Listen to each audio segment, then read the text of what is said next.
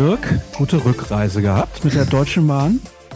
Warum warst du das so hämisch? Wir hatten nur ja. 45 Minuten Verspätung heute. Das war im Vergleich zu gestern war das quasi Luxus. Ja, ich habe es gesehen, habe einen Tweet gelesen des Kollegen Kevin Pinno und habe mir gedacht, was war denn da los? Da seid ihr aber kurz vor knapp auch ins Stadion erst gekommen.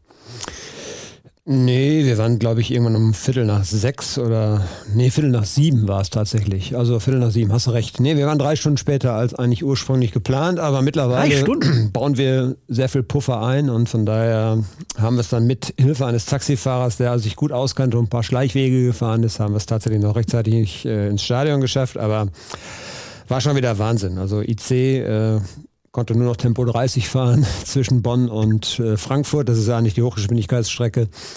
Dann mussten wir zurück nach Köln und äh, da den nächsten nehmen. Der war logischerweise dann schwer überfüllt.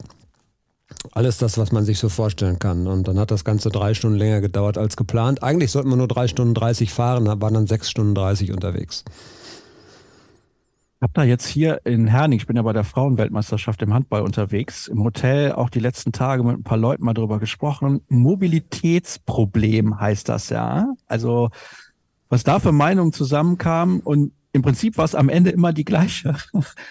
in Deutschland ist es Kacke, was die Bahn angeht. Können wir so zusammenfassen.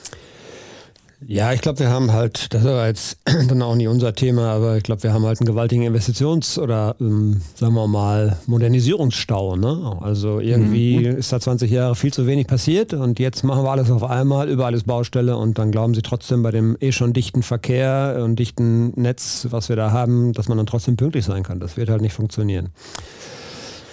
Ja. Drei Stunden Puffer ist ja schon solide. Was will man sonst noch machen? Also Mehr geht ja eigentlich gar nicht. Deswegen fahre ich halt oft mit dem Auto. Es tut mir leid. Ich würde gerne mit dem Zug fahren. Ist schön angenehm, stressfrei, man hat keinen Stau, aber man kommt halt nicht pünktlich ans Ziel. Die Frage ist übrigens, Dirk, ob wir heute überhaupt genug Zeit für alles haben. Und damit meine ich nicht das von dir so geliebte Vorgeplänkel, sondern wenn ich mir das mal so anschaue, 136 Fragen nur bei Twitter. Es waren ähnlich viele bei Instagram. Eine leichte Emotionalität ist zu spüren zumindest auf den sozialen Kanälen. Würde gerne von dir zum Auftakt mal wissen, bevor wir über die Leistung gestern in Stuttgart sprechen oder eher die Nichtleistung. Und natürlich unser Thema der Woche muss an dieser Stelle sein. Terzic, Taktik, Kehl, Stanic, was ist da alles los bei Borussia Dortmund? Und viele Hörer fragen auch dazu. Also wir werden nicht im Ansatz alle vorlesen können. Das ist überhaupt gar nicht möglich. Ich möchte mich da trotzdem nochmal für die rege Beteiligung bedanken. Aber wie war denn nach Abpfiff die Stimmung vor Ort? Wie hast du die wahrgenommen? Ja, extrem, extrem frustriert, niedergeschlagen, angespannt natürlich. Ähm, die waren alle richtig am Boden natürlich, ne? weil ähm, diesen Spielverlauf hatten sie offenbar nicht so auf dem Zettel. Also sie waren anscheinend schon auf dem, äh, auf dem, auf dem, auf der Idee unterwegs dass sie dieses Spiel mit dieser Taktik auch oder wie auch immer, dass sie dieses Spiel gewinnen können, dass sie äh, eben auch, es, das ist ja über, über die Leistung hinaus, ist das ja das riesengroße Thema, dass natürlich in dieser Saison der Weg zum Titel so gerade war, so gerade vor Borussia Dortmund lag, wie auch ähm, vielleicht in den vergangenen Jahren sehr selten, denn es waren ja viele Vereine schon, viele gute Vereine auch schon ausgeschieden. Also du hattest schon eine gute, eine riesengroße Chance. Stuttgart war vielleicht dann auch die höchste Hürde mit Leverkusen, jetzt die noch im Topf war, aber ähm, danach viele Zweitligisten sind im Viertelfinale. Also du hättest schon sehr weit kommen können in diesem Jahr. Und ich glaube, über den Frust hinaus, über die eigene Leistung, ärgert man, das hat Gregor Kobel so ein bisschen angedeutet, ärgert man sich natürlich tierisch darüber, dass man da jetzt eine große Chance hatte, auch liegen lassen. Ich glaube, es kommt ja nicht nur das Thema auf, dass man eben eine Riesenchance hatte, einen Titel zu gewinnen. Und wenn du dir jetzt das Teilnehmerfeld in der nächsten Pokalrunde anguckst, dann fragst du dich, ist überhaupt noch eine gute Mannschaft mit dabei, außer Bayer Leverkusen, weil mit allem Respekt für die anderen Teams, aber das ist, das ist natürlich lächerlich. Aber ich glaube, die Combo dann noch mit der Leistung von gestern, die ist auch nochmal was, was für viel Frust sorgt. Und dann bekommst du so Aussagen wie von Emre Can nach dem Spiel, wie von Gregor Kobel nach dem Spiel. Die sind ja nun mal mehr als eindeutig.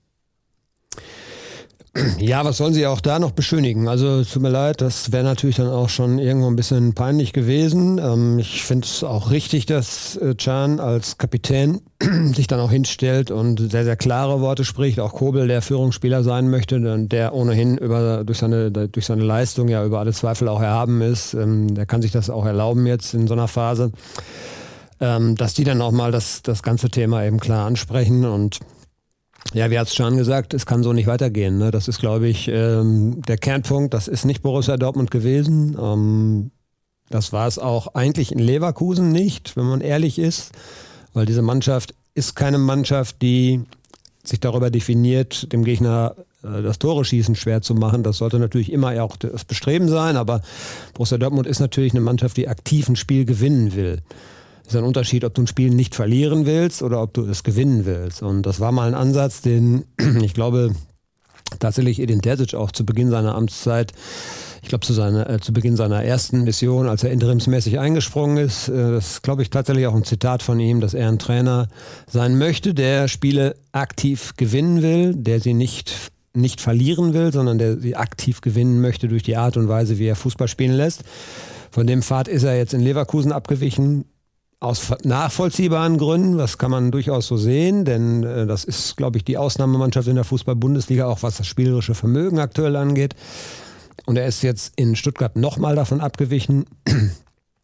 Und da sind, ist der Punkt, wo ich dann nicht mehr ganz mitgehen kann, weil bei aller Liebe, es ist halt der VfB Stuttgart. Auch wenn sie gut spielen, auch wenn sie mit dem Trainer, also ich habe es wirklich, ich habe das Spiel vor vier Wochen nur am Fernseher gesehen.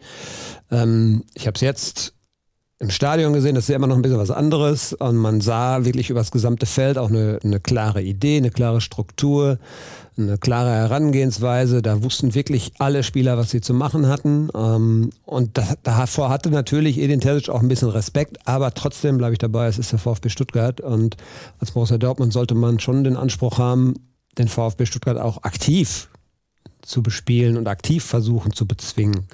Nicht nur indem man sie ihrer Stärken beraubt.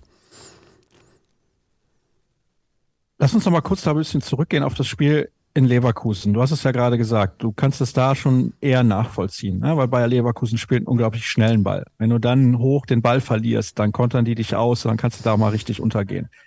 Deswegen kann ich die Herangehensweise, die Terzic gewählt hat in Leverkusen, durchaus nachvollziehen. Dann habe ich aber gestern die Aufstellung gesehen und er spielt mit Can, Özcan und Sabitzer im Mittelfeld. Und dann fehlt mir irgendwie das Verständnis und das scheint nicht nur mir zu fehlen, sondern gefühlt auch allen anderen. Wie gesagt, soziale Medien sowieso muss man ein bisschen relativieren, was da teilweise gesagt wird, aber dann auch aus meinem Umfeld, dass Leute einem Nachrichten schreiben, was ist das denn für eine Aufstellung, warum dieser Angsthasenfußball. Und du hast ja gerade auch schon gesagt, der VfB Stuttgart ist auch keine Übermannschaft. Also die haben ein paar gute Spieler. Das haben sie demnächst ja anscheinend auch nochmal einen neuen deutschen Nationalspieler. ist alles schön und gut. Aber das muss man auch einordnen. Klar, die haben gerade einen Lauf, aber sich da von vornherein so zu verstecken, ich meine, da gab es die eine Torchance von Sabitzer in der ersten Hälfte, das war's. Ja, der Ehre halber, also Chan hat in der Kette gespielt, hinten. Sie haben dann tatsächlich Fünferkette gespielt gegen den Ball und es war dann gegen den Ball oft ein 5-4-1 und ähm, also vor dieser Fünferkette also nochmal so einen dichten Ring aufgebaut. Und äh, wenn man jetzt nur die reine personelle Besetzung sieht, hast du von zehn Feldspielern sieben dabei gehabt, die in der Regel etwas defensiver denken. Vor dieser Fünferkette dann eben also noch mit Ötschan und Sabitzer eben zwei, zwei defensive Mittelfeldspieler, wobei Sabitzer natürlich schon versucht hat, ein bisschen auch offensiver zu spielen. Ja, wie dem auch sei. Ich glaube, die Herangehensweise war die, dass die äußeren Innenverteidiger, das ist jetzt ein bisschen kompliziert, aber in der Dreierkette waren das in dem Fall Schlotterbeck und Emre Can dass die, glaube ich, auch ins Mittelfeld vorschieben können und vielleicht da versuchen, dann Überzahlsituationen ähm, zu schaffen. Hat nicht gut funktioniert, weil der BVB im Ballbesitz unglaublich fahrig war, unglaublich schnell die Kugel wieder verloren hatte. Etwas, was man von dieser Mannschaft gar nicht kennt. Das ist ja eigentlich eine Mannschaft, die möglichst auch im direkten Spiel kombiniert wenig Ballkontakte, die gerne auch den Ball hat. Und gestern hatte man so das Gefühl, dass gerade so im, im Verlauf dann der ersten Halbzeit, als man merkte, wie groß der Druck auch war und wie schlecht man sich aus diesem Druck eigentlich befreien konnte, dass dann auch die Verunsicherung so stark zunahm, dass ja viele Spieler froh waren, wenn sie den Ball nicht hatten. Und ähm, das ist etwas, was man von Borussia Dortmund nicht kennt. Und das hat erst irritiert, dann entsetzt und äh, ja, später blieb dann nur noch die rätselhafte Frage, warum ist das wirklich so? Ähm, weil die Mannschaft hat vor kaum einer Woche in Mailand ein Ausrufezeichen gesetzt. Die hat eine, sowieso eine gute internationale Saison gespielt. Sie ist ja punktemäßig auch, ich habe gesehen, dass das äh, bei den Twitter-Fragen, glaube ich, war es, dass da auch eine Anmerkung bei war, wir müssen das Ganze mal relativieren, wir müssen mal gucken, in Relation setzen. Dann gibt es eine Jahrestabelle, äh, bei der Borussia Dortmund an erster Stelle steht. Ja, ist soweit richtig, aber wie sie auch jetzt in jüngster Vergangenheit gegen eben die Mannschaften, die die direkten Konkurrenten sind, wie sie gegen diese Mannschaften Fußball spielt, ist eigentlich nicht das, was Borussia Dortmund sonst so gemacht hat und wie sie sich sonst so auch definieren. Du hast jetzt gerade gesagt, dass einzelne Spieler so wirken, als wären sie froh, wenn sie nicht den Ball hätten. Das ist ein Armutszeugnis. Also tut mir leid, wenn ich das so klar sage, aber du hattest ja auch gestern wieder dann Phasen, wo der Ball nach ein paar Sekunden wieder weg war. Das war nicht ganz so schlimm, finde ich. Also habe ich zumindest so empfunden wie bei dem Spiel gegen Stuttgart in der Liga, weil da war der Ball sofort wieder weg. Ähm, gestern gab es wenigstens auch mal ein paar Passagen, wo der BVB den Ball gehalten hat. Aber es kann doch nicht sein, dass wenn du im Stadion auf der Tribüne sitzt, du den Eindruck vermittelst bekommst, die Spieler, die hätten gerne jetzt den Ball nicht mehr am Fuß, damit sie die Verantwortung wegschieben können, damit sie keinen Fehler machen können. Und das ist für mich nicht im Ansatz nachvollziehbar. Es spielt, glaube ich, im Moment sehr, sehr viel rein. Ähm, was, was teilweise dann eben so persönliche Situationen auch von Spielern, äh, Spielern angeht. Der ein oder andere hat wenig Rhythmus, äh, der ein oder andere kommt gerade aus einer Grippe, die ihn sehr geschwächt hat und stellt sich trotzdem zur Verfügung. Das ist aller Ehren wert, aber es bringt im Profisport, glaube ich, relativ wenig. Aber was willst du machen, wenn dann zum Beispiel Nico Schlotterbeck sich ja in den letzten beiden Partien äh, nach 60 Minuten auf den Boden setzt und einfach nicht mehr kann. Das ist ja alle auch nur menschlich. Äh, wenn er sich jetzt gegen Stuttgart wieder zur Verfügung stellt und 90 Minuten durchhält, der Trainer hatte keine Chance, ihm mal eine Pause zu geben, weil auch Süle krank war, weil er einfach nicht zur Verfügung stand. Und ähm, so gibt es bei vielen Spielern im Moment persönliche Geschichten, die sie auch daran hindern, glaube ich, bei 100% Leistungsfähigkeit zu sein. Und damit kannst du nicht in ein Bundesligaspiel gehen oder in ein Pokalspiel gegen einen Bundesligisten, der so gut strukturiert Fußball spielt. Man muss das ja wirklich sagen. Die Stuttgarter haben ähnlich gespielt wie, wie Bayer Leverkusen, nicht ganz so, aber doch schon recht äh, ähnlich. Ähm, und sie haben das mit einer richtig, richtig klugen Strategie und mit einer brutalen Vehemenz auch gemacht, Entschlossenheit gemacht. Das ist so das, was man eigentlich gerne gesehen hätte. Aber was ich sagen will, es führt am Ende dazu, dass ähm, vielleicht die Hälfte der Spieler, die auf dem Platz steht, eigentlich nicht bei 100 Prozent gerade ist, aus unterschiedlichsten Gründen. Und äh, damit kannst du schwerlich ein Bundesligaspiel oder ein Pokalspiel gewinnen. Und ähm, das hat sich gestern gezeigt, wenn der Gegner so gut ist. Ja, das, äh, das vielleicht als Einschränkung. Also vielleicht kannst du auch einige Spiele dann trotzdem noch gewinnen in der Bundesliga, aber sicherlich nicht gegen solche Gegner. Und ähm, ich glaube, dass sich dann auf dem, auf dem Feld sehr, sehr schnell, als man gemerkt hat, wir kommen mit dem System, das wir gewählt haben, eigentlich nicht so klar, dass wir dieses Spiel offen gestalten können, dass sich dann sehr, sehr schnell diese Verunsicherung breit gemacht hat auf dem, auf dem Feld bei vielen Spielern. Und das ist das, was ich dann meine. Da war dann wirklich jeder froh, wenn er den Ball sauber, einigermaßen sauber weitergespielt hat. Das war ja auch ein Wahnsinn, diese Unsauberkeit in den Pässen. Wir hatten zwei, drei noch recht vielversprechende Kontesituationen, in denen die Bälle so unsauber gespielt wurden, dass sie quer durchs Mittelfeld beim Gegner landeten. Ähm, Karim Adeyemi war da leider ein Negativbeispiel. Auch Marcel Sabitzer habe ich mal bei einer Situation habe ich noch im Kopf. Ähm, aber das zog sich auch durch relativ viele, viele Spieler und viele Teile der äh, Mannschaftsteile auf dem Platz. Ja, und dann kommt so ein Spiel dabei heraus. Und das war schon ein, ein, also das war schon ein Spiel, was ich glaube jedem wirklich zu denken geben muss. Ja, also das war ja, schon. Kannst dich da ruhig klar äußern, Dirk. Wir sind ja unter uns sind ja nur ja, wir beide hier. Ja, ich versuche gerade mal so ein bisschen zu erklären, woran es vielleicht gelegen haben könnte ähm, und wie die gesamte Menge, Gemengelage gerade so ist. Äh, aber natürlich unterm Strich bleibt, dass du ausgeschieden bist, dass du wirklich eine spielerisch sehr dürftige Partie hingelegt hast, ähm, zum zweiten Mal jetzt innerhalb von wenigen Tagen ne? und dass du halt dich fragen musst, ist das jetzt so Borussia Dortmund, wie wir es erleben wollen? Emre Can hat es, glaube ich, relativ deutlich gesagt, nein, ist es nicht. Ähm, Und wenn man sieht, was auch los ist unter den Fans, da wird natürlich zu Recht sehr, sehr kritisch diskutiert. Und die Frage ist, wie kommst du da raus? Ich möchte noch mal kurz bei dem Spiel gestern bleiben und auch bei dieser taktischen Herangehensweise. Die Frage ist ja, ob du dir nicht sowieso alle Möglichkeiten nach vorne nimmst, wenn du zwei sehr defensiv orientierte oder eher defensiv orientierte Spieler hast. Insbesondere bei Özcan ist das ja gar keine Frage im Mittelfeld. Und dann noch Sabitzer, der sicherlich auch Fähigkeiten hat, das ein oder andere Mal nach vorne zu stoßen, aber ist ja nicht seine primäre Stärke. Ist auch nicht seine primäre Stärke, Konter einzuleiten. Definitiv nicht. Dafür ist er nicht der Spieler, ist kein klassischer Umschaltspieler. Keiner, der mit Highspeed dann über den Platz fegt. So, wenn du dich für dieses Mittelfeld entscheidest und dann noch dazu überlegst, was deine Außenverteidiger in dieser Fünferkette, sprich Wolf auf der einen und Benzi Baini auf der anderen Seite, bislang in dieser Saison offensiv gebracht haben, dann lässt du doch aus meiner Perspektive von vornherein deine Offensivkräfte komplett verhungern. Das kann doch nicht deine Idee sein, wenn du ins Spiel gegen VfB Stuttgart gehst. So sah es dann zumindest aus, ja. Ähm, gut, jetzt muss man sehen, einer dieser Umschaltspieler wäre ein Felix Metscher, wenn er in guter Form ist. Auch er ist leider gerade verletzt. Also das, was am Saisonanfang der Fall war, nämlich, oder lange auch der Fall war, nämlich relativ großer Kader, relativ viele Alternativen, äh, wird jetzt gerade pulverisiert. Äh, ganz im Gegenteil, am Samstag, da können wir ja dann später nochmal zukommen, wird sich die Mannschaft weitgehend von alleine aufstellen. Ähm, wie gesagt, das spielt alles jetzt noch mit rein. Das kommt alles obendrauf. Und das ist teilweise Ursache, teilweise aber auch eben Resultat der vergangenen Wochen. Ähm, man hat halt viele Spieler, finde ich, die gerade auch nicht gut in Form sind. Ähm, man hat so ein bisschen das Gefühl, dass Frische, Frische fehlt. Julian Brandt ist für mich ein Paradebeispiel. Das auch, hängt auch seit Wochen eigentlich so ein bisschen durch. Daniel Mahlen kommt nicht mehr so richtig zum Zug. Weiß nicht, ob er gedanklich tatsächlich schon irgendwie äh, auf dem Absprung ist. Da wird ja auch viel spekuliert. Andere, die vielleicht helfen könnten, so wie Rainer, wurde auch nicht nachhaltig genug vertraut. Äh, dann ist er jetzt auch noch krank gewesen, auch ausgefallen. Also es kommt sehr, sehr viel zusammen was so auch erklären kann, was da gerade passiert. Aber es gibt eben auch ein paar Dinge, die hausgemachte Probleme dann sozusagen sind. Und ähm, der VfB Stuttgart hat gestern schon es geschafft, auch fast alle Problemstellen aufzudecken, die in diesem Kader, diesen, in diesem Kader gerade sind.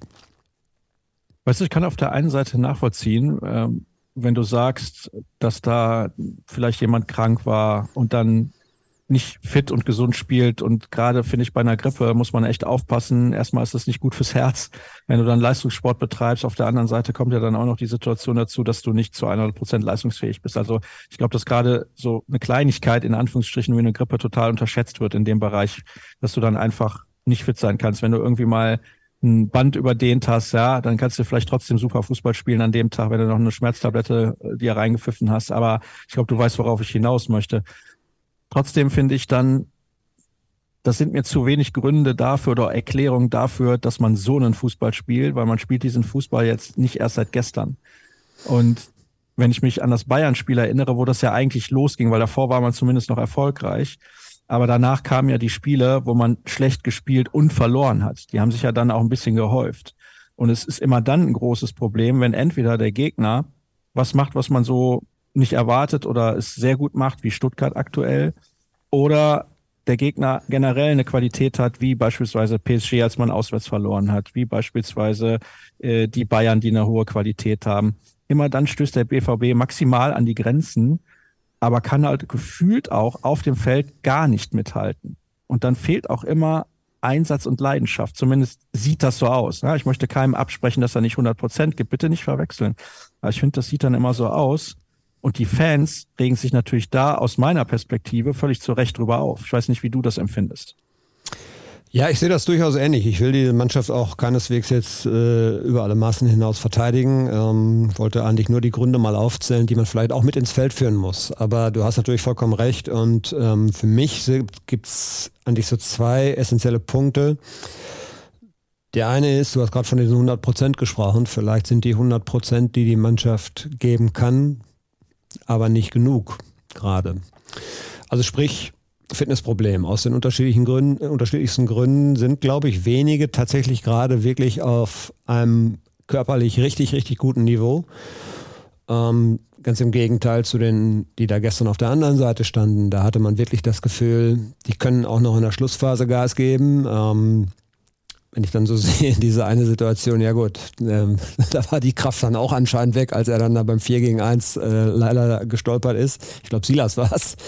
Ähm, ja, wie auch immer. Ähm, der zweite Punkt ist, also Fitness ist für mich ein ganz gravierender Punkt, weil du musst, wenn du merkst, dass es spielerisch nicht funktioniert, musst du zumindest gegenhalten können. Und ich habe so das Gefühl, dass wirklich schon relativ schnell einige Spieler dabei waren, die gepumpt haben, die eigentlich schon am, im roten Bereich waren, die nicht austrainiert wirkten. Ähm, das ist also das eine. Der zweite Punkt ist für mich, das ist immer ein Balanceakt als Trainer, wie du deine Mannschaft auf einen Gegner einstellst. Ähm, du musst sicherlich, du kannst nicht einfach ignorieren, wie ein Gegner Fußball spielt. Das kannst du im modernen Fußball sicherlich nicht machen.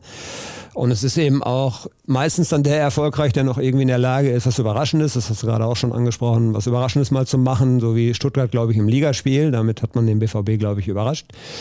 Ähm, aber die richtige, die richtige Balance zu finden, wie stark orientiere ich mich in meiner Wahl der Taktik, in meinem Auftreten auf dem Platz, in der Ausrichtung, wie stark orientiere ich mich an dem, was der Gegner gut macht oder wie stark versuche ich das, was meine Mannschaft gut machen kann, auf den Platz zu bringen.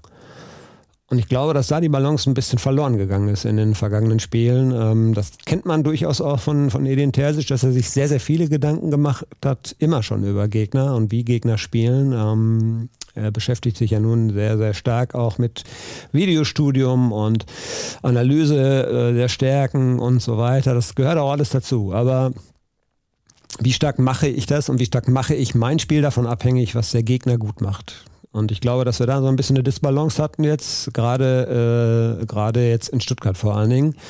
Ähm, gegen Bayern, das war auch noch wieder so ein richtig doofer Spielverlauf, das muss man auch mal sagen. Wenn du nach, ich glaube, 15 Minuten oder was das war, dann 0-2 hinten liegst, wird es halt schwer. Das äh, da musst, da, da musst du im Kopf nicht drüber nachdenken, das sagt dir dein Gehirn irgendwann schon und dann hast du auch eben ein Problem damit, äh, es noch zu korrigieren, weil die Mannschaft auf der anderen Seite natürlich viel zu gut ist und das auch ausnutzt. So, also auch ein Spielverlauf, der nicht gerade glücklich gelaufen ist für Borussia Dortmund. Äh, in Leverkusen hat die Herangehensweise zumindest defensiv eben lange sehr gut funktioniert. Man hat dann tatsächlich ja auch noch das Tor gemacht und eigentlich ein perfekter Spielverlauf, aber der Druck wurde am Ende zu groß und wenn wir ehrlich sind, wenn Leverkusen im letzten Drittel ein bisschen korrekter, ein bisschen konzentrierter gespielt hätte, hätte man dieses Spiel wahrscheinlich sogar auch verloren. In Stuttgart hat eigentlich das eine nicht funktioniert und das andere ist schlecht geblieben. Sprich, man hat defensiv lange nicht so gut verteidigt und man hat offensiv auch wieder nichts auf die Kette gebracht oder wenig auf die Kette gebracht. Und wie du es gesagt hast, wenn dann äh, so ein Sabitzer Lattenschuss die einzig gute Aktion war und dann ja, die Konteraktion hat man auch noch ein bisschen Glück gehabt beim, äh, beim vermeintlichen Ausgleich. Das ist auch übrigens zum Beispiel so ein Ding. Also als erfahrener, das wäre im Füllkrug, glaube ich, halt nicht passiert weil der Füllkrug hätte sich halt einen Meter fallen lassen. Das ist halt auch dann einfach mal in dem Moment eine Erfahrungsgeschichte. Wie weit gehe ich vor? Er war ohnehin komplett alleine, Jamie Bino Giddens. Und dem Füllkrug wäre das, glaube ich, nicht passiert, auch mal leer wahrscheinlich nicht. Und mal gucken, was dann passiert, wenn das dann auf einmal eins zu eins steht. Ja, es kommt halt sehr, sehr viel negativ zusammen, aber ich fand halt, das meine ich damit, diesen rein defensiv denkenden Ansatz. Ich versuche dem Gegner äh, nicht zu erlauben, die eigenen Stärken auf den Platz zu bringen. Den fand ich zu stark ausgeprägt. Und ähm, ja, ich weiß nicht, vielleicht, wir können das, wir können das nicht beurteilen. Ich habe das schon ein paar Mal gesagt. Training ist mittlerweile für uns, ähm, ja, Trainings, das Trainingszentrum ist ein abgeriegelter Ort geworden. Äh, wir können nicht beurteilen, ob es vielleicht im Training Anzeichen gab, ob, ob Edin Terzic gesehen hat, äh, wie seine Mannschaft verteidigt, wenn er offener spielt und dass er sich deshalb auch dafür entschieden hat. Also ich möchte immer noch glauben, dass sowas ja auch nicht grundlos passiert. Aber es sah, führte dann gestern zu einem äh, solchen Ergebnis und dann zu einem solchen Auftritt. Und ähm, ja, das war schon dann wirklich ähm, Offenbarungseid, hätte ich jetzt fast gesagt. Ist vielleicht ein bisschen hart, aber es kommt schon dem schon sehr nah. Also es war einfach richtig, richtig schlecht. Ich wiederhole mal deine letzten Worte. Es war richtig, richtig schlecht. Davor hast du gesagt, es war eigentlich eine Offenbarungszeit. Eben haben wir darüber gesprochen, dass es ein Armutszeugnis war, dass die Spieler den Ball nicht mehr haben wollten. Aber ich sehe den Spielplan. Am Samstag wird gegen Leipzig gespielt. Dann zu Hause gegen PSG. Da kann man ja aktuell von Glück reden, dass man in der Champions League schon weiter ist. Dann geht's nach Augsburg. Die haben den Trainer gewechselt und seitdem läuft's da wie am Schnürchen und dann geht's nochmal gegen Mainz ausgerechnet, könnte man jetzt fast sagen und den Kollegen Florian Gröger zitieren. Aber das ist natürlich vielleicht dann auch tatsächlich nochmal undankbar, weil bei Mainz läuft's ja auch nicht. Aber da werden viele Erinnerungen hochkommen an das Spiel vom 27. Mai. So, und dann stehst du da. Ja, und du hast gesagt, die Mannschaft stellt sich aktuell auch von alleine auf. Aber ich weiß nicht, wann wir das letzte Mal auch so konkret, und es wird wahrscheinlich der 28. Mai gewesen sein, über ein Spiel gesprochen haben, was da alles nicht funktioniert hat. Wir quatschen jetzt ungefähr, ich würde schätzen, 25 Minuten miteinander und sind immer noch bei dem Spiel gegen den VfB Stuttgart. Das sagt ja auch eigentlich alles aus. Deswegen lass uns jetzt mal das Thema wechseln und du hast eben auch schon mehrfach den Namen Edin Terzic in den Mund genommen. Wir kommen ja nicht drum rum und das ist bei den Reaktionen der Leute, die hier immer reinhören, ja auch kein Wunder, dass wir jetzt ein bisschen intensiver über die Situation um Edin Terzic sprechen müssen. Weil dann gibt es natürlich auch viele Leute, die es ein bisschen übertreiben, ist zumindest meine Meinung, und sich lustig machen, dass es nicht ausreicht, Vereinslieder auswendig singen zu können, um ein guter Trainer zu sein. Dann sagen einige, er hat damals den DFB-Pokal nur gewonnen, weil er Holland und Sancho hatte. Auf der anderen Seite möchte ich dann gerne dagegen halten. Er hat in den letzten drei Jahren eigentlich drei Spieler verloren, die absolute Spitzenklasse waren in dem Moment für Borussia Dortmund. Zwei davon werden mit Sicherheit irgendwann mal Weltfußballer werden. Also da muss schon einiges passieren, damit sie es nicht tun. Und dazu noch ein Jaden Sancho, der beim BVB halt sensationell gut funktioniert hat. Diese drei Spieler sind alle weggebrochen innerhalb der letzten drei Jahre. Und dann muss man sich mal angucken, welche Spieler hat man dafür geholt. So. Haben die die gleiche Qualität? Natürlich nicht. Ist das die Schuld von Edin Terzic? Natürlich nicht. Was ist das Anspruchsdenken? Jetzt gab es die Entlastung von Stanisch, da kannst du vielleicht auch noch ein paar Worte zu sagen. Kehl Vertrauter, der nur nach wenigen Monaten wieder weg ist. Wie ordnest du diese Gesamtgemengelage rund um den Coach des BVB ein und welchen Eindruck hast du auch in letzter Zeit von ihm gewonnen? Weil man sah ja auch Bilder beispielsweise von Kobel und Schahn bei den Interviews, die waren ja fertig. Also das wird ja an Edin Terzic noch viel mehr nagen. Auch er ist fertig. Und ähm, ja, ich glaube, dass man, dass man eine Geschichte ähm, nicht vergessen darf. Ähm, wir haben ja eine ähnlich, nicht ganz so, in den Ausprägungen nicht ganz so schlimme Hinrunde in der vergangenen Saison gehabt. Ähm, in dieser Saison lief es ja eigentlich ergebnistechnisch zumindest lange noch gut und im September, finde ich, wurde auch der Fußball besser und ähm, trotzdem muss man, muss man immer eins auch mal sehen. Edin Terzic hat wie viel Profi-Erfahrung als Cheftrainer? Wenig. Eine Halbserie, äh, etwas mehr als eine Halbserie, als er eingesprungen ist. Und jetzt ist er in seiner zweiten Saison, also wir reden jetzt über knapp zwei Jahre. Und ich glaube, dass solche Phasen, wie jetzt gerade, äh, wie er durchlebt und wie der Verein gerade durchmacht und durch die er die Mannschaft durchführen muss, dass die ihm natürlich super helfen werden, wenn der erstmal 10, 15 Jahre im Job ist. Ähm, der ist noch nicht, der ist, glaube ich, noch nicht am Ende auch seiner Entwicklung. Ich glaube auch, dass ja, selbst Trainer wie Jürgen Klopp oder so noch dazu lernen, von, mit jedem Spiel, was sie coachen, mit jeder schlechten Phase, die sie durchmachen müssen, mit jeder Situation, mit der sie nicht gerechnet hatten, die man auch nicht vorhersehen konnte. Und dass es vollkommen normal ist, dass äh, Terzic natürlich auch Fehler macht. Ähm, und ja, das muss man, glaube ich, nochmal, das muss man, glaube ich, auch deutlich nochmal sagen. Natürlich ist er trotzdem jetzt äh, in der Kritik. Und natürlich ist die gesamte Gemengelage super, um deine Frage zu beantworten, richtig brisant. Denn was kannten wir nicht von Borussia Dortmund, dass sie solchen Fußball spielen, dass sie so Probleme haben gegen auch Mannschaften, die sie eigentlich normalerweise beherrschen könnten, dass sie vielleicht im Sommer keine gute Transferphase hatten. Das hatten wir auch schon mal thematisiert. Ich glaube, du kannst natürlich einen Bellingham nicht eins zu eins vernünftig ersetzen, außer du nimmst eben auch 80 Millionen Euro in die Hand. Das war technisch nicht möglich. Ähm, aber diesen Substanzverlust, den kann man nicht wegdiskutieren in den letzten zwei, drei Jahren. Das sind halt andere Spielertypen, die weggebrochen sind, die nicht mehr da sind. Und die Mannschaft hat heute eine geringere Qualität, würde ich mal sagen, gerade so was die, was die tiefen Positionen im Kader 15 bis 20, 25 angeht, als das noch vor zwei, drei Jahren der Fall war. Dann kommen diese ganzen Widrigkeiten, die äh, ich eben schon angesprochen habe, dass du eben mal eine Verletzungsphase hast oder Krankheitswelle, wie auch immer, dass du nicht alle auf dem Niveau hast. Ähm, und die Gesamtgemengelage, du hast sehr viel Unruhe auf dem Platz jetzt. Du hast sehr viel Unruhe im Verein, was völlig untypisch ist und was richtig untypisch ist, dass man die Streitereien, die man sicherlich auch in den Vorjahren schon mal gehabt hat. Also ich glaube schon, dass, ich weiß zumindest, dass Michael Zorg sich auch mal mit Jürgen Klopp völlig uneinig war über bestimmte Geschichten, aber das ist nie nach außen gedrungen.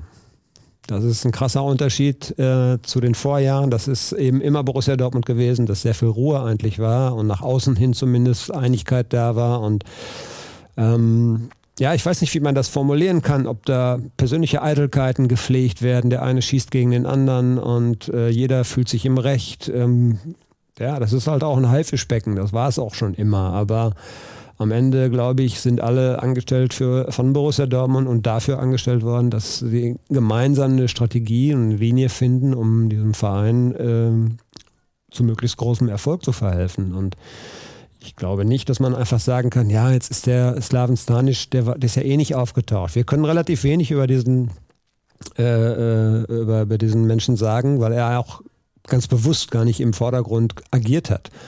Ja, der war als sozusagen rechte Hand von Sebastian Kehl, um Bindeglied zu sein zur Mannschaft, äh, um gewisse Sachen, die vielleicht Kehl nicht auch noch alle selber machen konnte, ihm auch mal aus der Hand zu nehmen. Der ist aber sehr, sehr selten bei uns aufgetaucht, eigentlich fast nie, kann man so sagen. Man hat Hallo gesagt und sich zugenickt und man kannte sich so vom Sehen, aber ich wüsste gar nicht, dass wir mal intensiver mit ihm gesprochen haben und das war auch ganz bewusst so gemacht.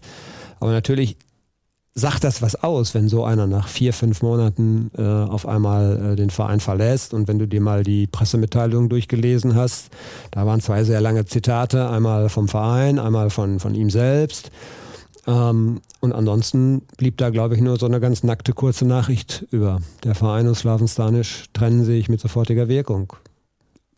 Das sagt auch, finde ich, viel aus. Und er ist damals ja, glaube ich, durchaus mit großen Hoffnungen auch gekommen. Und hat nicht funktioniert, aus, aus welchen Gründen auch immer. Und ähm, das ist eigentlich untypisch für den BVB. Du hast jetzt gerade von eventuell persönlichen Eitelkeiten gesprochen. Sagst du, das sind vielleicht Gründe oder ist vielleicht der Grund dafür, warum das im Umfeld momentan so unruhig läuft? Ja, will ich nicht spekulieren, kann ich nicht sagen, aber natürlich zum Beispiel ist ja nun hinlänglich bekannt, dass Sebastian Kehl sich, glaube ich, einen anderen Transfer Sommer vorgestellt hat. Ich glaube schon, dass man sagen kann, er wollte Edson Alvarez gerne verpflichten. Dann ist es aber eben auch nicht gelungen, diese Personalie Emre Can zu lösen. Weil ich glaube schon, dass das Ziel eigentlich, das ist zumindest so die Infos, die wir haben, dass das Ziel eigentlich war, ihn abzugeben und auch noch eine auch noch eine Ablöse zu kassieren. Aber nachdem sich das hat nicht realisieren lassen, stand Emre Can da. Und dann ist eben die Frage, brauchst du dann noch neben ihm einen zweiten Sechser?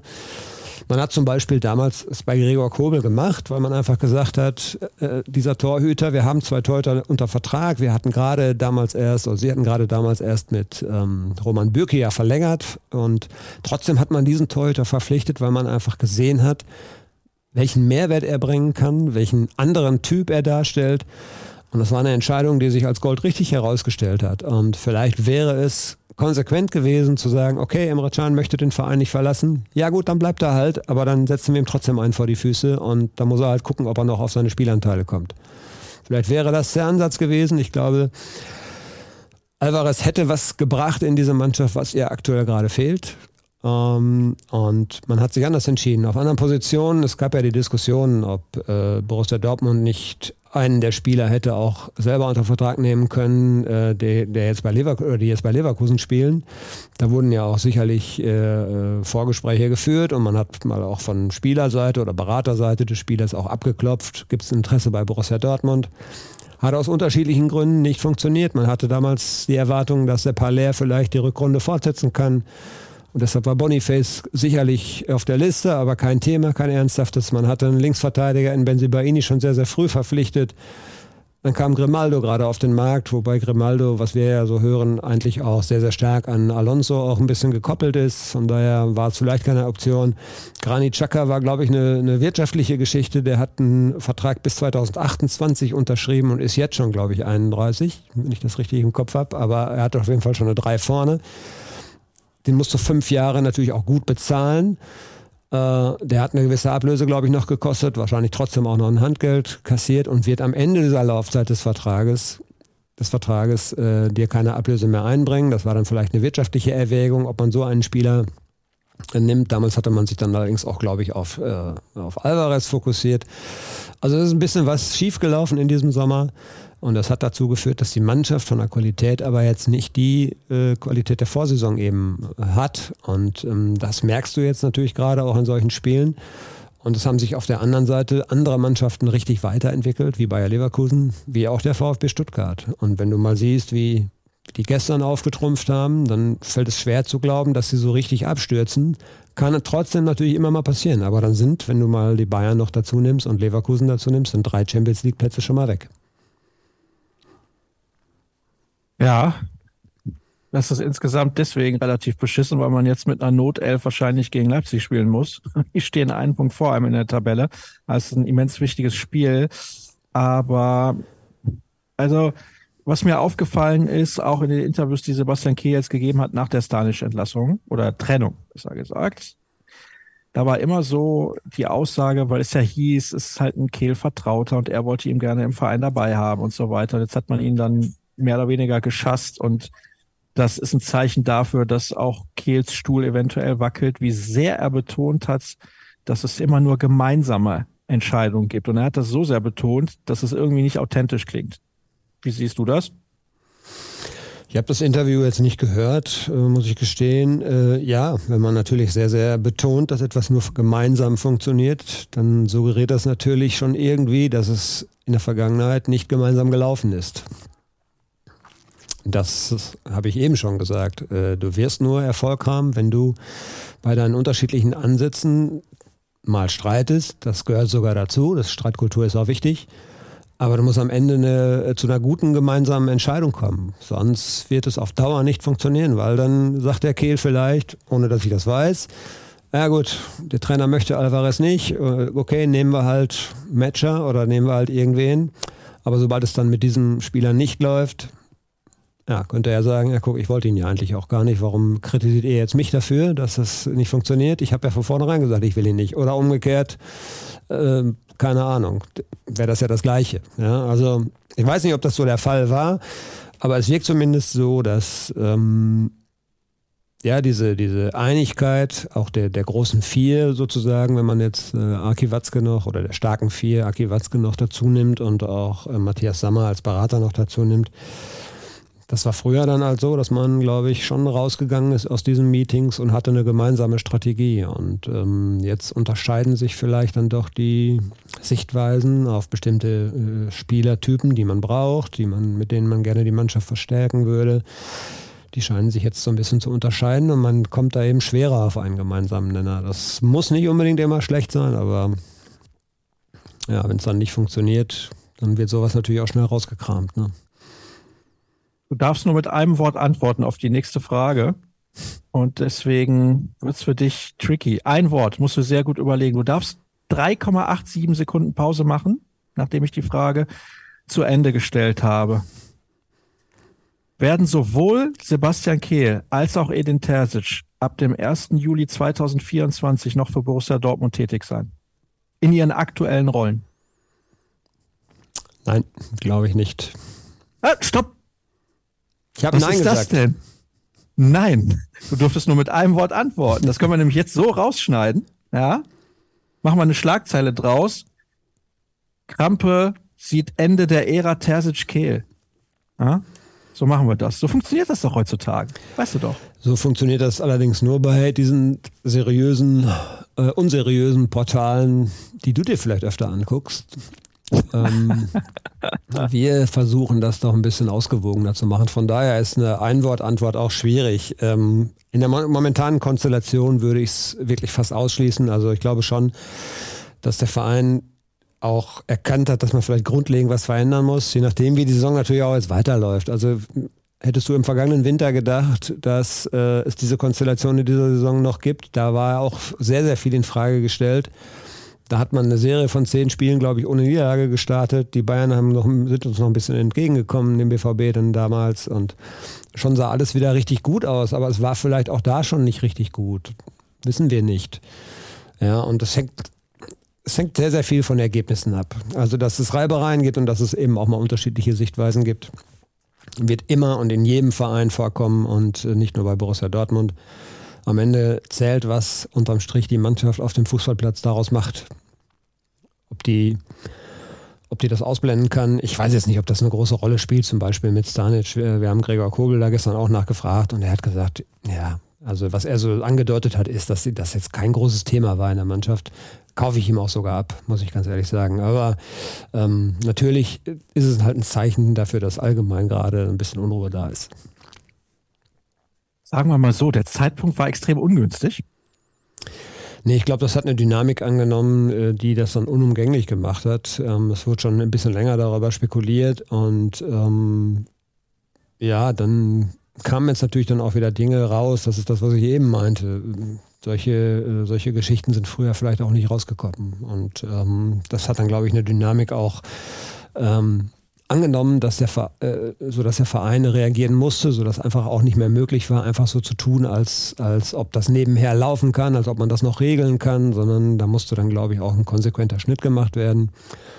Und den, den hat der Verein vollzogen und ähm, ja, mal gucken, wie das jetzt weitergeht. Ne? Das, also ein bisschen Arbeit wird auch liegen bleiben und Sebastian Kehl ist ohnehin jemand, der an vielen Fronten unterwegs war und das ist ja auch so, ein, so eine Geschichte gewesen, wo man gesagt hat, ja, vielleicht müsste er sich so ein bisschen mehr auf das Kerngeschäft noch konzentrieren. Er hat sehr viele Projekte angestoßen alles sehr, sehr schwierig im, im Moment. Und ähm, wenn sich nicht grundlegend was ändert, wenn also immer wieder diese, diese Nackenschläge kommen, die dafür sorgen, dass du auch nie in Ruhe mal über mehrere Wochen arbeiten kannst, dann wird es, glaube ich, am Saisonende schon eine größere Veränderung geben. Wen sie betrifft, mag ich noch gar nicht irgendwie vorhersehen. Also aktuell stehen halt beide auch gerade stark in der Kritik.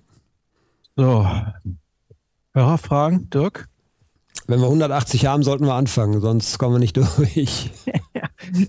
ich glaube, wir werden keine 180 stellen. Sie wiederholen sich natürlich inhaltlich teilweise. Ich werde versuchen, gut zu sortieren und auszuwählen. Das ist wirklich nicht so einfach. Hier lese ich von dem Wort Schissbuchsen. Ja? Glaubst du, die Spieler haben die Hosen voll? Das irgendwie kann es ja auch nicht sein. Also man ist ja immer noch Borussia Dortmund, auch wenn der Kader vielleicht nicht mehr so gut ist wie vor zwei, drei Jahren. Ja, will ich jetzt niemandem unterstellen. Also das, das spielt ja in diese Geschichte rein. Will man den Ball haben, will man aktiv etwas unternehmen auf dem Platz. Ähm, und das habe ich ja eben schon erläutert, wie da so eine Dynamik auch entstehen kann. Und wer selber mal Fußball gespielt hat, der weiß schon, äh, da ist es dann egal, ob du Profi bist oder Amateurfußballer ja, dass dann schon solche Situationen mal entstehen können. Das sollte natürlich auf dieser professionellen Ebene seltener der Fall sein, beziehungsweise sie sollten dann eben auch mental stark genug sein, um dagegen anzugehen. Ne? Aber das hat man jetzt, den Eindruck hat man jetzt nicht gehabt in Stuttgart.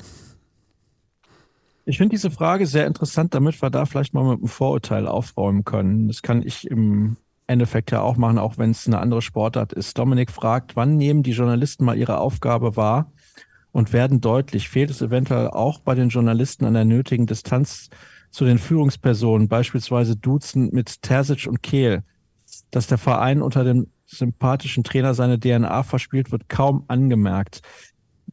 Ich kann das ja jetzt nur mal für mich persönlich halt für den Handball erklären. Es gibt im Prinzip von 100 Interviewgästen einen halben, den ich sieze.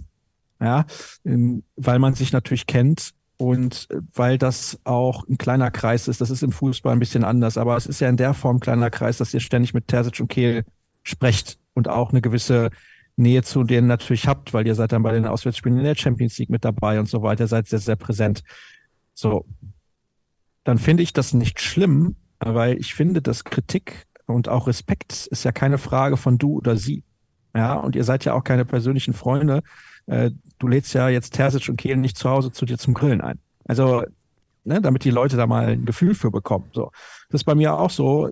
Ich habe hier Kollegen dabei vom Fernsehen, die sagen dann, ja, ähm, warum duzt du denn die Spielerin im Interview? Und sage ich, ja, weil alles andere ist nicht authentisch. Also äh, Kehl beispielsweise ist ja mein Jahrgang und der war ja auch schon bei uns, bevor er beim BVB dann wieder angefangen hat in seiner aktuellen Funktion, war er bei uns im Podcast mit dabei. So, äh, da, da wäre es mir irgendwie fremd gewesen, den zu siezen. Ja, also, weißt du, was ich meine? Ja, gut, ich kann ja als Beispiel mal sagen, ich kenne Sebastian Kehl seit 15 Jahren. Und ich habe ihn als Spieler erlebt. Als Spieler duzt man sich, also die Spieler duzen ein, man duzt die Spieler, die meisten jedenfalls, außer, außer wenn man vielleicht ganz neu ist als Spieler und oder jung und, und kennt dann die Journalisten, die da einem gegenüberstehen, nicht so gut. Soll ich jetzt anfangen, bloß weil er Sportdirektor ist, ihn zu siezen? Das wäre doch auch irgendwie, ja, wäre schon schräg, oder? Also ähm, ich glaube, ähm, ja, das Thema kritische Distanz wenn, wenn man jetzt mal so äh, dann auch die Reaktionen auf Texte von uns sieht oder auf, auf Äußerungen von uns, ähm, dann sind wir dem Verein, glaube ich, ja oft auch viel zu kritisch. Ähm, und ähm, auch das hinterfragen wir logischerweise, aber genauso machen wir es andersrum. Wir hinterfragen auch, sind wir jetzt vielleicht zu kritisch, sind wir vielleicht ja zu lieb? Also ich glaube, der Vorwurf brauchen wir uns nicht machen. Ähm, wir versuchen schon, das ausgewogen hinzukriegen. Das gelingt mal mehr, mal weniger gut. Man liegt auch manchmal daneben. Das äh, würde ich jetzt überhaupt nicht ausschließen. Gerade was zum Beispiel das Thema Noten und so, das ist ja immer dieses äh, Streitthema auch äh, angeht.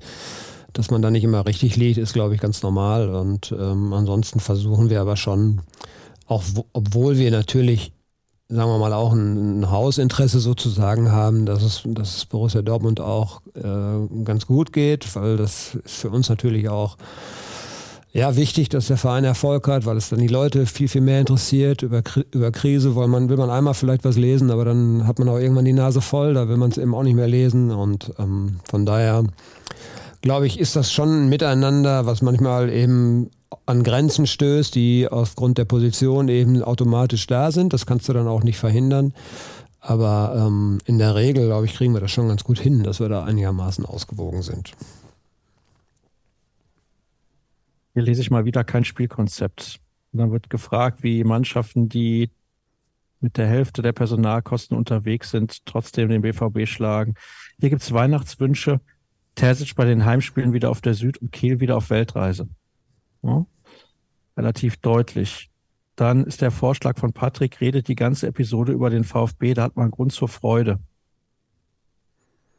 Ich lese mal einfach nur ein paar Sachen vor. Vielleicht ist das mal eine ganz gute Herangehensweise, damit alle ein Gefühl dafür bekommen, auch diejenigen, die den Podcast hören und nicht bei Twitter unterwegs sind. Das sind jetzt erstmal die Twitter-Fragen, wie die Stimmungslage da so ist, es sind ja nicht immer äh, Beleidigungen der Leute. Es braucht keine Fragen mehr. Watzke, Sammer und Terzic raus. Seit Anfang der Saison läuft die zweiteuerste Mannschaft in der Bundesliga fast jedem hinterher. Ball- und Spielkontrolle fast bei Null. Es ist fast so, als ob wir zwei, drei Jahre hinter der Entwicklung her sind.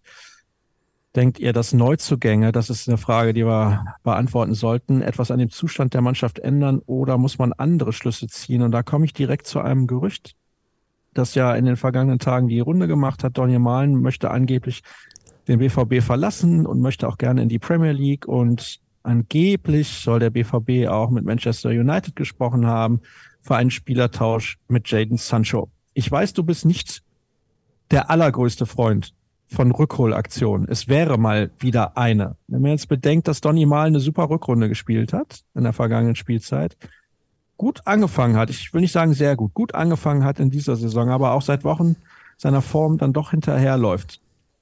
Denkst du nicht, dass das ein guter Deal wäre oder bist du auch da skeptisch aufgrund der letzten zweieinhalb Jahre von Jaden Sancho in Manchester? Ganz schwierige Frage. Ähm, ich glaube zum einen, ich weiß nicht, ob es sich so auf Knopfdruck abstellen lässt, was er jetzt erlebt hat, so die letzten zwei Jahre. Also so richtig selbstbewusst wird er nicht Fußball spielen. Das kann natürlich so einen richtigen Push geben. Die werden ihn natürlich, würden ihn natürlich feiern, wenn er hier ankäme. Und äh, er hat, das haben wir eben ja schon besprochen, hier tatsächlich auch sehr, sehr gut funktioniert. Ähm, beim Malen ist es eben auf der anderen Seite so, äh, wir haben eine gute Rückrunde von ihm gesehen. Äh, wir haben auch einen ordentlichen Start, wie du es gesagt hast, von ihm in dieser Saison gesehen. Aber in den vergangenen Wochen ist er auch wieder ein bisschen abgetaucht. Und ja, also man muss nicht drüber reden, dass man sich da sicherlich auch mehr versprochen hat. Er hat auch richtig viel Geld gekostet und ähm, von daher könnte ich mir gut vorstellen, ohne dass das jetzt wirklich tatsächlich nach außen gedrungen ist, dass man äh, wenn es dann einigermaßen ein Nullsummenspiel ist, wenn man, äh, das ist glaube ich die Grundbedingung, dass man Donnell Malen im Winter gut verkauft bekommt. Ähm, wenn der Spieler es möchte und der Verein bekommt die Ablöse, die man sich vorstellt, glaube ich, könnte dieses äh, Szenario im Winter über die Bühne gehen. Und dann hast du natürlich auch äh, erstens die Verpflichtung, was, was Neues zu machen. Das machst du jetzt nicht, ohne dass du Ersatz holst. Und dann ist logischerweise der Name Jaden Sancho nicht weit weg. Ähm, ja, ich bin grundsätzlich nicht so ein Freund von Rückholaktionen, weil sie in der Regel Ausnahme, große Ausnahme ist, finde ich, Mats Hummels. Ähm, mit Abstrichen, ich überlege gerade noch, die Rückholaktion von Nuri Schein hat nicht funktioniert.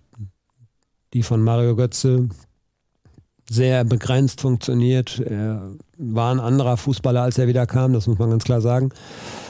Dann haben wir noch gehabt, Shinji Kagawa. Auch nicht wirklich funktioniert. Äh, jedenfalls nicht so, wie man sich erhofft hat.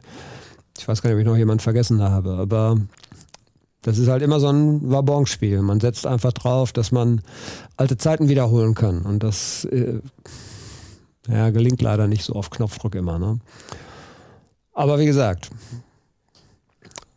ich glaube schon, dass man irgendwie auch was machen muss im Winter. Ich glaube, äh, wir haben ja letztens, gar nicht so lange her, eine Woche gerade mal, glaube ich, mit Hans-Joachim Watzke ein Interview gehabt. Ich war nicht dabei, aber dort hat er den Eindruck so äh, auch erwägt, dass man natürlich guckt und äh, ich glaube, die Formulierung von ihm war jetzt so, äh, Sebastian Kehl wird ein paar Vorschläge machen und dann gucken wir uns das in Ruhe an und wenn was Vernünftiges dabei ist und wir das Gefühl haben, wir müssen es tun, dann werden wir es tun. Ich glaube, die Notwendigkeit ist jetzt seit einer Woche oder seit den letzten beiden Spielen, die ist schon da. Du musst gucken, dass du auf jeden Fall auf den Außenverteidigerpositionen was machen kannst. Das wird noch schwierig genug. Und so eine Geschichte mit, äh, mit Malen oder so einem Tausch, dass du vielleicht versuchst in der Offensive auch eben mal andere Typen, neue Impulse und so weiter, das wird, könnte Sinn machen. Das äh, ist nicht immer gut, wenn du das im Laufe einer Saison machst, weil sowas auch manchmal Zeit braucht. Und ähm, von daher ist man da, glaube ich, auch. Also Michael Zorg war jetzt nicht unbedingt ein Freund von Winter, Wintertransfers. Man hat allerdings auch wichtige Spieler im Winter so als Vorgriff schon geholt, so Haaland, Akanji damals, die kamen alle im Winter und waren natürlich dann hinterher auch wichtige Spieler für Borussia Dortmund. Und ähm, ja, in der ganzen Kombination und in der gesamten Gemengelage, die wir gerade haben, bin ich mir eigentlich ziemlich sicher, dass auf jeden Fall äh, was passieren wird jetzt im Winter. Bandleader stellen halt keine Mannschaft aus. Aus, sag ich schon. Ich lese es nochmal vor, Dirk. Fanleader stellen halt keine Mannschaft ein. Ein Trainer sollte jetzt mal das Ruder übernehmen. Der nächste schreibt, die Fragen explodieren. Ich erwarte heute mindestens zwei Stunden Podcast. Jetzt kommt bald das Weihnachtssingen, da ist Edin Terzic stark. Taktisch kann er nix. Danke für die wöchentliche Frustbewältigung auf mindestens Viertelfinalniveau beunruhigend, wie man von Stuttgart an die Wand gespielt wird und am Ende nicht mal einen Vorwurf machen kann in Sachen Einsatz. Da geht es auch nochmal um Passschärfe und Positionsspiel, warum wir da so unterlegen sind, beziehungsweise der BVB. Was war das für eine Aufstellung, haben wir auch schon drüber gesprochen. Es bestätigt sich, dass Kehl die schlechteste Transferphase im Sommer seit Jahren hingelegt hat. Ja, da haben wir eben auch schon was zugesagt, dass das natürlich nicht alles auf seinen Mist gewachsen ist. Hallo zusammen. Die, der zweite Leuchtturm im deutschen Fußball wird bis auf weiteres wegen drohender Einsturzgefahr mit sofortiger Wirkung geschlossen. Große Teile des jetzigen Kaders dürfen in naher Zukunft mit Legenden wie Ikpeba oder Berg Dolmö genannt werden. Ich sehe, ich sehe auf mehrere hundert Kilometer Distanz, Dirk, wie du schmunzelst hinter der Hand, die, die ja, du dir vors Gesicht hältst. Äh, ich schmunzle wegen der Kreativität in der Wortschöpfung und äh, sind die Fans schon auch sehr einfallsreich. Ich halte es für ein bisschen für zu polemisch, jetzt Edin Terzic darauf zu reduzieren, dass er alle Fanlieder auswendig kann. Ähm, als es lief und ähm, ich, ich sag mal bis, bis Mai und so weiter und diese, diese echten Tränen, die er vor der Süd auch vergossen hat und ja, dieses Thema hatten wir auch schon besprochen. Ich glaube auch, dass das noch, da haben wir eben noch nicht drüber gesprochen, dass das natürlich auch noch in diese Saison reingestrahlt hat. Ähm, hat man das natürlich auch richtig gut gefunden, dass er so tickt. Und der ist halt so, wie er ist. Und äh, ich würde ihn jetzt nicht darauf reduzieren, dass äh, er nur dann stark ist, wenn er Fanlieder zitieren kann. Ähm, der hat auch schon als Trainer was drauf, aber ich äh, habe es ja eben schon mal angedeutet, ist, er ist immer noch ein junger Trainer, der in einer Entwicklung steckt und der in einem Lernprozess steckt und der Fehler macht und ähm, der vielleicht in fünf bis zehn Jahren davon profitiert, was jetzt gerade läuft. Da wird er dann sich an diese Situation vielleicht zurückerinnern. Ja, es ist ein schwieriges, äh, schwieriges arbeiten für ihn gerade und ähm, die Fans sind wirklich, glaube ich, auch angepiekst, zu Recht auch angepiekst, ähm, weil das ist nicht das, was man sich erhofft hat, erwartet hat nach der vergangenen Saison und ähm, ja, es ist jetzt eine Mannschaft und ein Trainer auf Bewährung, glaube ich, so muss man es wirklich sagen. Also ich glaube schon, dass wir am Samstag normalen und auch guten Support sehen werden, aber ähm, der Funke muss vom Platz kommen, das, äh, das ist klar. Die Mannschaft und auch der Trainer müssen schon zeigen, dass sie eine Reaktion eben auf diese, auf diese Partien jetzt auch äh, hinkriegen können und dann kann es auch ein offenes Spiel werden gegen Leipzig. Also man muss jetzt ja auch nicht so tun, die haben jetzt auch äh, ja, ich finde nicht so eine ganz berauschende Phase. Ne? Haben jetzt auch, nachdem sie am Anfang ja auch sehr viel, ja, fast kaputt geschossen haben, hätte ich fast gesagt, ähm, haben sie jetzt auch mal so ihre Grenzen aufgezeigt bekommen. Auch gegnerische Vereine sehen, wie die spielen und stellen sich dann logischerweise darauf ein. Ähm, bloß nicht wieder kleiner machen, als man ist. Aber natürlich wird das jetzt Spuren hinterlassen. Du wirst nicht so selbstbewusst auftreten, wie du es vielleicht müsstest, um Leipzig offensiv in die Knie zu zwingen. Also schon ein sehr, sehr schwieriges Spiel am Samstag. Wird auch geschrieben, wie lange müssen wir das noch ertragen? Ist Terzic noch tragbar? Kobel und Jan glauben es wohl nicht. Mit Terzic über den Winter, die Argumente werden weniger. Wer könnte Nachfolger werden? Ja, Angsthasentaktik und so weiter. Also die Fragen wiederholen sich und aus, ich würde schätzen, grob 250 Fragen natürlich die rauszufiltern, die sich dann auch unterscheiden, ist nicht ganz so einfach. Was mir auffällt, ist, dass die Kritik an Aki Watzke immer lauter wird. Hier wird auch geschrieben, laut Watzke haben wir keine Vakanz auf den Außenverteidigerpositionen. Das hat er im Interview mit uns gesagt. Also ähm, das ist ja nun mal de facto falsch. Also vielleicht keine personelle Vakanz, aber eine qualitative. Ähm, ich glaube, da stimmst du mir komplett zu, Dirk. Und äh, man wäre noch voll im Soll äh, vor dem Spiel gegen RB und in den Pokalen dabei. Okay, das hat er bei der Mitgliederversammlung gesagt, ist natürlich seit gestern auch falsch, aber konnte man vorher ja nicht wissen. Ähm, so, ähm, Bayern hätte mehr Geld. Ich war auch auf der Mitgliederversammlung vor Ort und habe seine Rede gesehen. Und ähm, mir ist dieses nach München schauen immer ein bisschen zu viel. Man sagt oft im Sport, wir müssen auf uns selber schauen und auf das, was wir bringen und machen können. Und dann ist immer dieser Verweis auf, ja, die Bayern haben ja 100 oder 200 Millionen Euro mehr ähm, der ist mir ein bisschen zu einfach, einfach aufgrund der Tatsache, weil ich ähm, schon denke, ähm, dass andere Vereine auch mit weniger Geld einen schönen Fußball spielen. Das heißt nicht, dass man jedes Jahr die Meisterschaft gewinnt oder jedes Jahr bis zum Ende im Meisterschaftsrennen mit dabei ist. Aber das ist ja alles nur kein attraktiver Fußball. Und du kannst auch mit 100 Millionen weniger als die Bayern ähm, Heidenheim mal von, vom Rasen fegen. So, ähm, das äh, fehlt mir persönlich. Und ähm, ja, Glasner wird tatsächlich mehrfach genannt ähm, von Leuten, die würden den gerne eventuell als Nachfolger sehen. Ähm, ja. Nach dem Spiel habe ich keine Fragen mehr. Danke für den tollen Podcast. Darunter ein Foto, never give up. Ja. Ich hatte letztens nach Blank gefragt, wir brauchen einen Umbruch. Hummels hilft nicht mehr weiter, Reus nicht mehr lange. Malen, Adiemi, Brandt fehlt die Form, wenn sie bei Ini Özcan und anderen die Qualität. Leverkusen war schon schlecht, aber das, also dass Hummels nicht mehr hilft, äh, das sehe ich ein bisschen anders. Ich glaube, ohne ihn in dieser Saison äh, wird es richtig schlecht aussehen. Entschuldigung, muss nochmal husten. Und ja, hier wird sogar geschrieben, Champions League ist eh geiler, bitte Fokus darauf legen. Problem ist, man hat in der Bundesliga jetzt nicht zehn Punkte Vorsprung auf Platz fünf, sondern man liegt einen Punkt hinter Platz vier. Es könnte Platz fünf ja reichen, weil die Champions League vergrößert wird, aber darauf kann man sich nicht verlassen, weil man muss dann in den Nationen-Ranking, glaube ich, einen der ersten beiden Plätze belegen. Ist das korrekt, Dirk? Das ist, glaube ich, korrekt. So ganz entschieden ist es, glaube ich, noch nicht. Ähm, ja, zu diesen ganz vielen äh, Geschichten äh, jetzt bitte, ich habe auch gelesen, jetzt bitte nur noch mit Brunner spielen und äh, Blank und ich weiß nicht, wie sie alle heißen. Da täte man diesen jungen Spielern auch keinen Gefallen mit. Das habe ich, glaube ich, auch schon ein paar Mal gesagt. Das ist das ist so ein bisschen Stammtisch natürlich Parole, aber das wird auf Dauer nicht funktionieren. Man sieht so ein bisschen an Jamie Bino Gittens, der schon nachgewiesen hat, dass er auf diesem Niveau mithalten kann. Aber wenn er das regelmäßig jetzt spielt, äh, dann sieht das manchmal eben auch so aus wie gestern. Und ähm, das ist eben auch ein Prozess, in dem er steckt. Und wenn man nicht gerade ein herausragender Spieler ist, wie es ein Erling Haaland war oder wie es ein, auch ein Jane Sancho in dem Alter war oder ein Christian Pulisic, dann ist das, glaube ich, äh, schwierig für solche jungen Spieler und man tut ihnen manchmal keinen Gefallen damit, ja.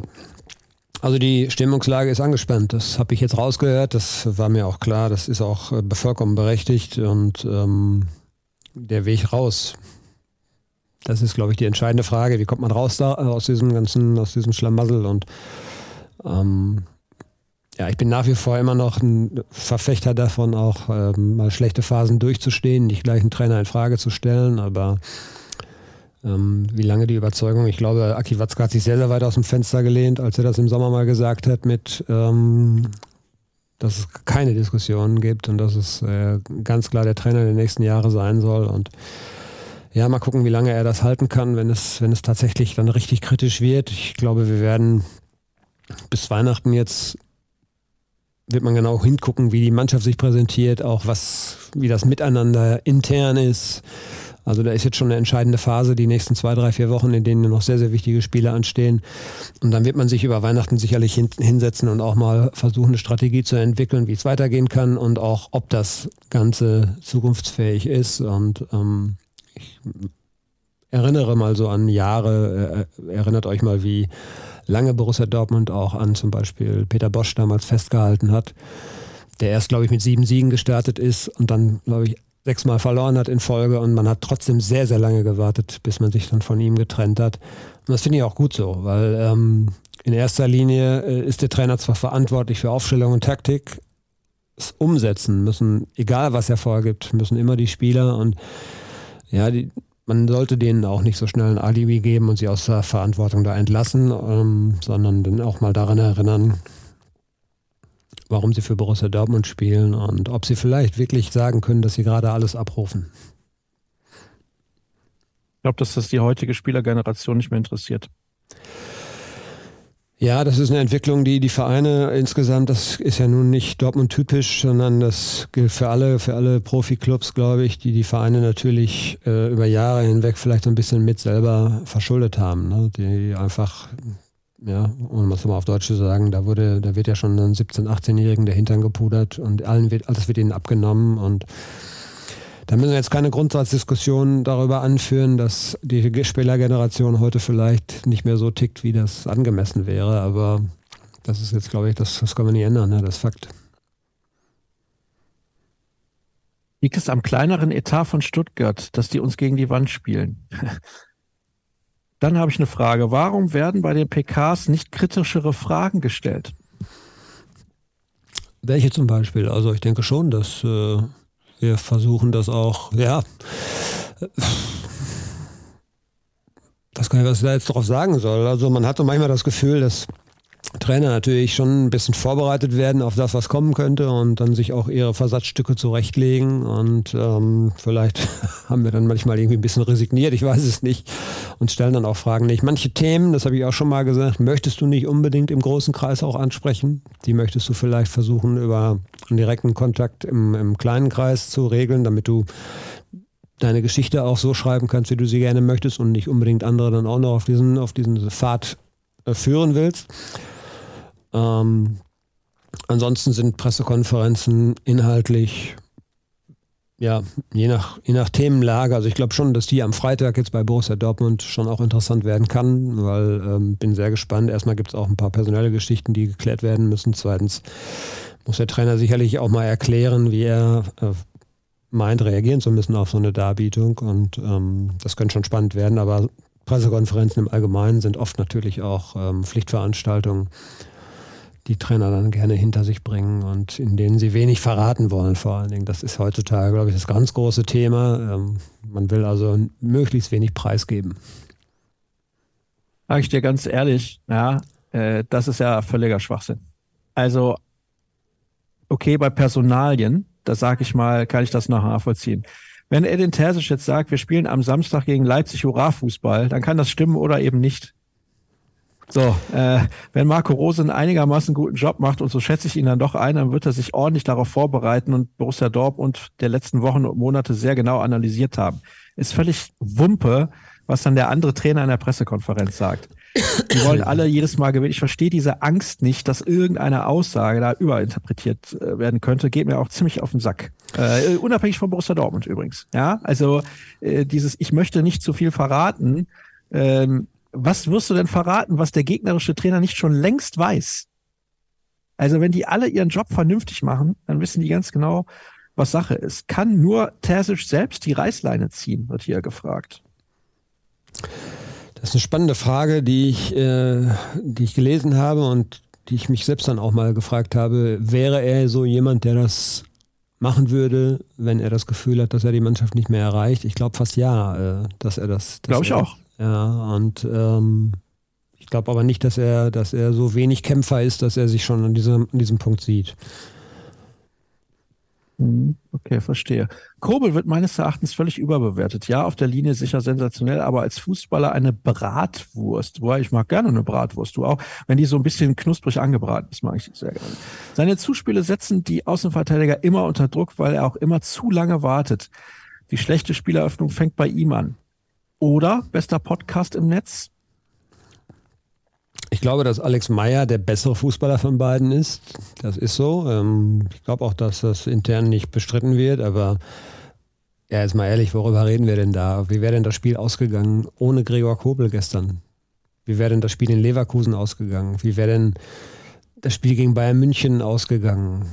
Also ich glaube, die Szenen, in denen er den BVB auf Deutsch gesagt den Arsch gerettet hat und äh, von der Blamage auch bewahrt hat, also das ist schon ein richtig guter Torwart. Das, also das, die Diskussion würde ich jetzt nicht eröffnen wollen.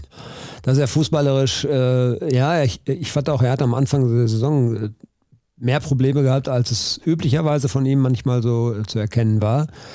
War ein bisschen nervös immer so am Ball. Ähm, ähm, aber er ist trotzdem natürlich, finde ich, auf dem Niveau einer der besten.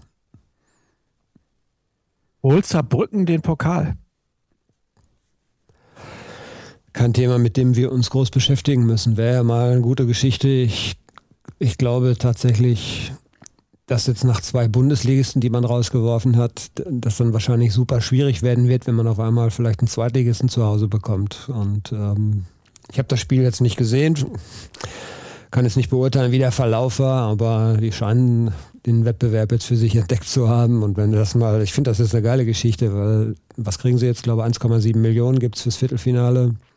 Damit hast du ja schon als Drittligist mal so einige Spieler finanziert, ne, für ein Jahr. Das mhm. ist schon ein warmer Geldsegen, gerade so für solche Traditionsvereine, die eigentlich immer nicht auf Rosen gebettet sind. Schöne Geschichte. Ich finde es witzig. Zumindest wenn sie mal sehr, sehr weit kommen. Also sind sie eh schon, aber wenn sie noch weiter kämen. Hat Terzic die Kabine verloren? Uh.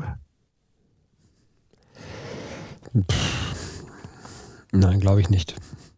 Glaube ich nicht. Also ich glaube, vielleicht parallel jetzt zu unserer Aufzeichnung wird es doch schon einen sehr, sehr deutlichen Schlagabtausch geben mit der Mannschaft. Ich glaube schon, dass man sich heute mal richtig deutlich die Meinung sagen wird. Und ja, guck dir mal andere Vereine an, die äh, ja, mir fällt jetzt als Beispiel gerade vor allen Dingen äh, nur Schalke ein, die einen Trainer hatten, der unbedingt Dreierkette spielen wollte, neuen Trainer hatten, der unbedingt Dreierkette spielen wollten. Die Mannschaft hat es völlig vergurkt und äh, er hat sich überzeugen lassen und spielt jetzt Viererkette und äh, jetzt standen sie natürlich gegen einen extrem schwachen, äh, Osnabrück zum Beispiel war, glaube ich, ein extrem schwacher Gegner, aber standen sie mal defensiv ein bisschen besser. Ich glaube, man muss als Trainer natürlich auf der einen Seite nicht auf alles reagieren, was eine Mannschaft aus einer Mannschaft an dich herangetragen äh, wird, an Wünschen. Und äh, vielleicht sind wir aber so an einem Punkt, wo ähm, er mal deutlich auch abfragen muss, was glaubt ihr, wie sollten wir Fußball spielen?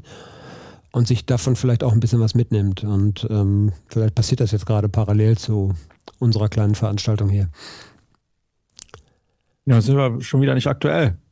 Ja, ich wäre eigentlich auch lieber da.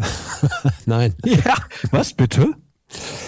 Also, das Nein, heißt also jetzt? jetzt, obwohl ich wäre schon mal gerne mit jetzt da, ich wäre schon mal gerne jetzt bei so einer Mannschaftssitzung dabei. Ich habe jetzt immer noch im Kopf, wie äh, äh aus der Doku, der DFB-Doku, wie Hansi Flick vor seinen Nationalspielern äh, sitzt und denen sagt, jetzt sagt mal was und es kommt nichts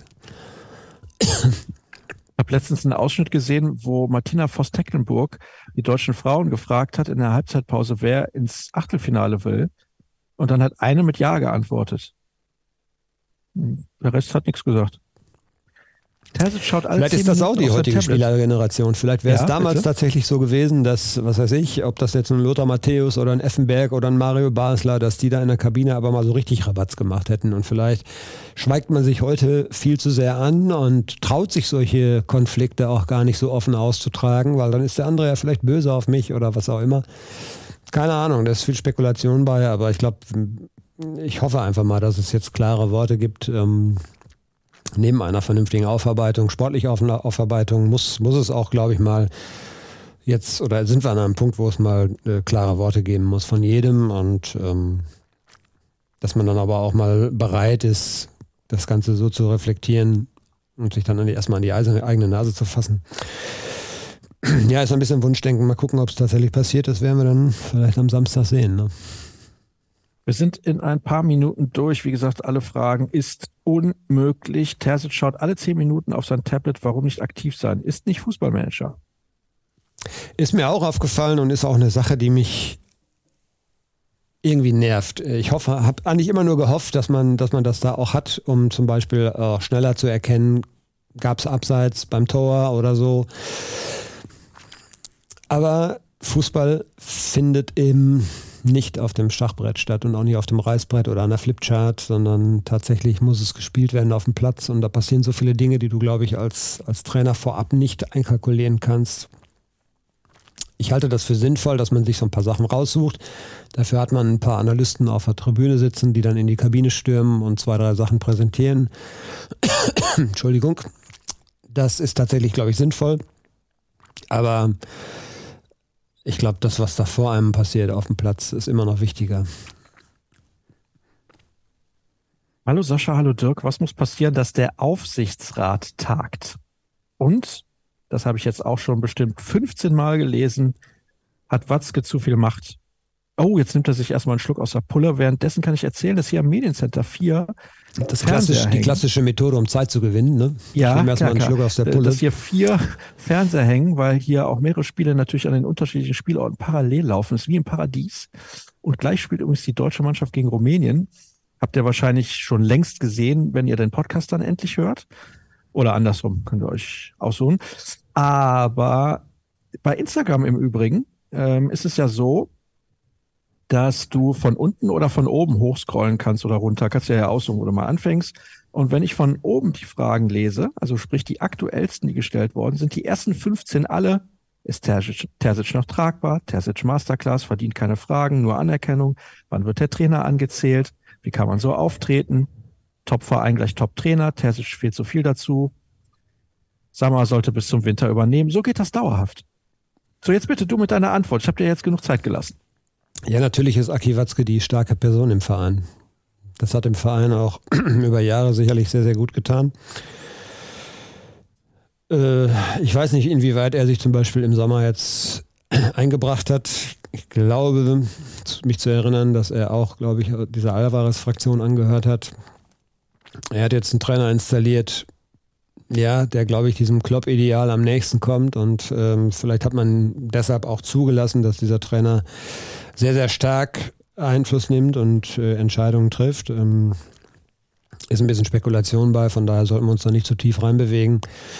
Ähm, natürlich hat er in seiner Position oder ist er schon äh, in seiner Position, wenn man das mal mit anderen Vereinen vergleicht, das war früher vielleicht dann bei, äh, bei anderen Clubs, bei Bayern war es Uli Hoeneß oder so, ja, als starker, als starker Mann.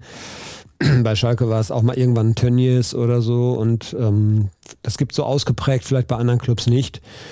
Aber es hat Borussia Dortmund auch jahrelang gut getan und auch irgendwo dahin gebracht, wo man jetzt ist. Ähm, von daher würde ich das jetzt nicht verteufeln, aber es geht um Vertrauen, glaube ich, und nicht nur sagen, ja, äh, das sind jetzt meine hochbezahlten Angestellten, die sollen das regeln, wenn es nicht läuft, sondern ihnen dann auch vielleicht den Lorbeer mal überlassen, wenn es läuft. Und ähm, momentan läuft es gerade nicht und natürlich gerät dann automatisch auch ein Watzke ins Blickfeld, ganz klar.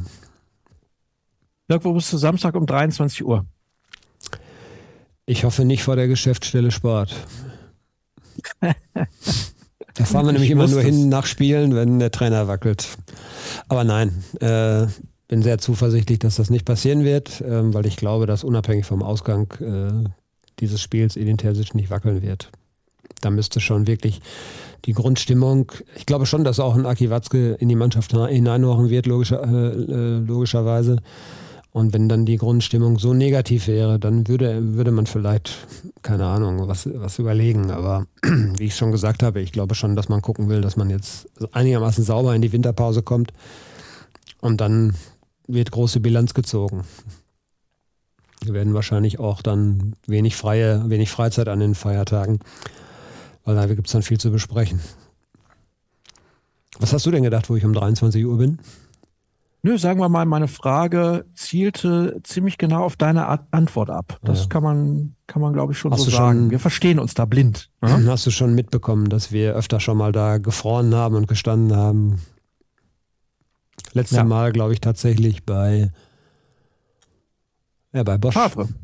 Glaube, nee, Favre nicht, weil das kam ah, relativ ja, überraschend. Und äh, ähm, auch, äh, auch Rose kam überraschend. Ähm, war tatsächlich, letztes Mal, glaube ich, tatsächlich bei Bosch. Dann kam, ja, bei Favre war es ja aber halt auch kalt, deswegen dachte ich. Es ist immer kalt, gewesen, wenn die Trainer fliegen. Ja, Au außer bei Rose, da war es im Sommer, das stimmt. Das war nach der ja, Saison. Ja, eben. Da war es ein bisschen wärmer. Ja, tolle Zeiten bei Borussia Dortmund. Jetzt gleich guckst du Handball. Ne? Ich muss gleich erst nochmal meine Arbeit vollenden. Mal gucken, das Handballspiel wird dann vielleicht parallel laufen, ja. ja Aber wir sind noch nicht ganz durch. Mindeste. Hast du ein bisschen mitbekommen, wie die spielen? Äh, vor allen Dingen, indem ich Artikel gelesen habe. Und die waren eigentlich voll des Lobes über diese Mannschaft. Das letzte Spiel gegen Polen zum Abschluss der Hauptrunde war der höchste Sieg einer deutschen Mannschaft jemals bei einer Weltmeisterschaft gegen einen europäischen Gegner. Du weißt, dass die Crunch-Time erst beginnt, wenn es in die K.O.-Spiele geht. Ja, ja, ist trotzdem historisch gut. Kann man ja auch mal loben. Sie haben auch, glaube ich, eine gute Mannschaft, gute Typen, wenn man dann so sieht. Alina kennen wir ja hier aus Dortmund. Ähm, kommt ja, glaube ich, in Metz gar nicht mal so stark zum Zuge. Hast du mal irgendwann erzählt, ne, dass sie äh, da eine starke Konkurrentin auch hat. Und ist natürlich trotzdem eine herausragende Handballerin. Und wir haben ja noch ein paar Dortmunderinnen auch dabei. Ne? Die sind auch, glaube ich, nicht so ohne. Ja. Das ist schon, ja, ist schon eine tolle, tolle Truppe, glaube ich. Und da ist es, glaube ich, wirklich so, dass man weiß, dass man es nur gemeinsam, das sage ich jetzt mal so aus der Ferne einfach mal, hau ich einfach mal raus, die wissen schon, dass sie das nur gemeinsam hinkriegen und weiß nicht, inwieweit da Futterneid existiert im Kader, das wirst du vielleicht besser beurteilen können, aber die kämpfen da jetzt doch schon für ein gemeinsames Ziel, ne? Ich habe nicht den Eindruck, dass hier irgendjemand Futterneid hat, außer mir selbst, denn deswegen gehe ich jetzt auch mal hier in den Medienbereich ins Media Catering. Ne? So, damit ich vor dem Spiel noch ein bisschen was essen kann. Aber Spaß beiseite. Nächste Woche spreche ich irgendeinen der anderen Kollegen. Ich gucke gerade mal in meine Tabelle hinein, mit wem ich nächste Woche über Borussia Dortmund plaudern werde. Und zwar, wo haben wir es denn? Wo haben wir es denn? Diese Woche warst du es. Nächste Woche mit dem Kollegen Jürgen Kors. Wird denn gegen PSG am Mittwoch gespielt? Ja, Mittwoch 21 Uhr, sprich Donnerstag Vormittag. Werde ich mit Dirk darüber sprechen, warum der BVB Gruppensieger geworden ist. Habe ich ja gesagt, die werden Gruppensieger. Bleibe ich jetzt einfach ich bei. da eigentlich Trotz auch keine Leistung gestern. Na, bitte? Entschuldigung, bitte? Ja, jetzt, jetzt warst du dran. Ich sage, ich habe da eigentlich auch keine Zweifel dran. Ja. Schön, dass wir beide keine Zweifel haben und es anders kommen wird. Ist ja deren Wettbewerb in diesem Jahr. Ja, eben. In diesem Sinne, herzlichen Dank für deine Zeit. Kurz noch Werbung. BVB-Podcast der Ruhrnachrichten, könnt ihr nicht nur reinhören, sondern könnt auch das Abo gerne kaufen. Unser Plus-Abo für drei Euro in drei Monaten. Und Dirk könnt ihr folgen unter Dirk Rampe bei Twitter oder X. Könnt ihr euch aussuchen, mir unter Etzerscher Start, rnbvb. Und übrigens zum Abschluss soll ich dich noch grüßen von zwei Kollegen des zweiten deutschen Fernsehens, die du aus Marbella kennst. Ich äh, ahne schon, wer es ist. Ja, möchten namentlich nicht erwähnt werden. Ich weiß es nicht, warum ja? das so ist. Haben Sie denn mhm. gesagt, ob Sie wieder da sein werden im Januar? Ja, und dann kommen Sie als Ernie und Bert verkleidet. Das glaube also ich. Also ich nicht. darf nicht sagen, wer es ist, aber mit Ernie und Bert weißt du eigentlich, was los ist. Das, das glaube ich zwar jetzt nicht, muss ich ganz ehrlich sagen, aber da freue ich mich schon wieder auf schöne Abende bei Tapas und netten Gesprächen. Werde ich exakt so ausrichten. Ja, Alle anderen müssen auf jeden Fall essen gehen, irgendwo in Dortmund oder Umgebung, wo auch immer. Herzlichen Dank für eure Zeit, herzlichen Dank für deine Zeit, Dirk. Bis demnächst. Tschüss. Grüße, ciao.